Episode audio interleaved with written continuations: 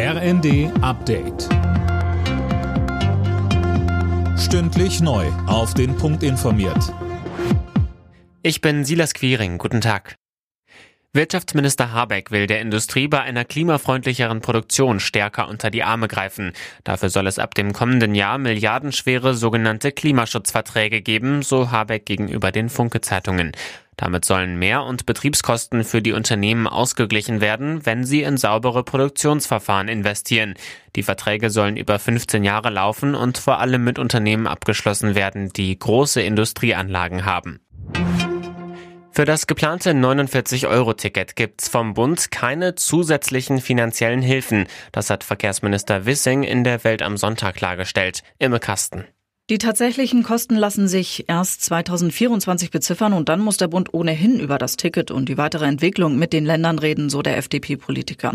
Er erteilt damit Forderungen aus den Bundesländern eine Absage. Die hatten ja gefordert, dass der Bund auch die Hälfte der Mehrkosten übernehmen soll. Die bisher veranschlagten Kosten liegen bei etwa drei Milliarden Euro. Das bundesweit gültige Ticket soll zum April an den Start gehen. Die iranische Sittenpolizei ist angeblich aufgelöst worden. Das hat der Generalstaatsanwalt mitgeteilt. Die Sittenwächter waren der Auslöser der derzeitigen Protestwelle im Iran. Mehr von Dirk Justes. Die Kurdin Massa Amini war im September von der Sittenpolizei festgenommen worden und in deren Gewahrsam gestorben. Das hatte landesweit zu massiven Protesten gegen die strengen Vorschriften des islamischen Systems im Iran geführt. Die Regierung in Teheran ging teilweise äußerst brutal dagegen vor. Kritiker des Mullah-Regimes reagierten verhalten auf den Schritt. Das Problem sei nicht die Sittenpolizei, sondern der Kopftuchzwang, schrieb ein Aktivist auf Twitter. Dies sei nur der erste Schritt.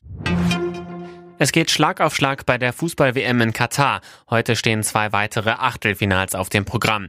Am Nachmittag spielt Titelverteidiger Frankreich gegen Polen. Am Abend sind dann die Engländer gegen Senegal gefordert.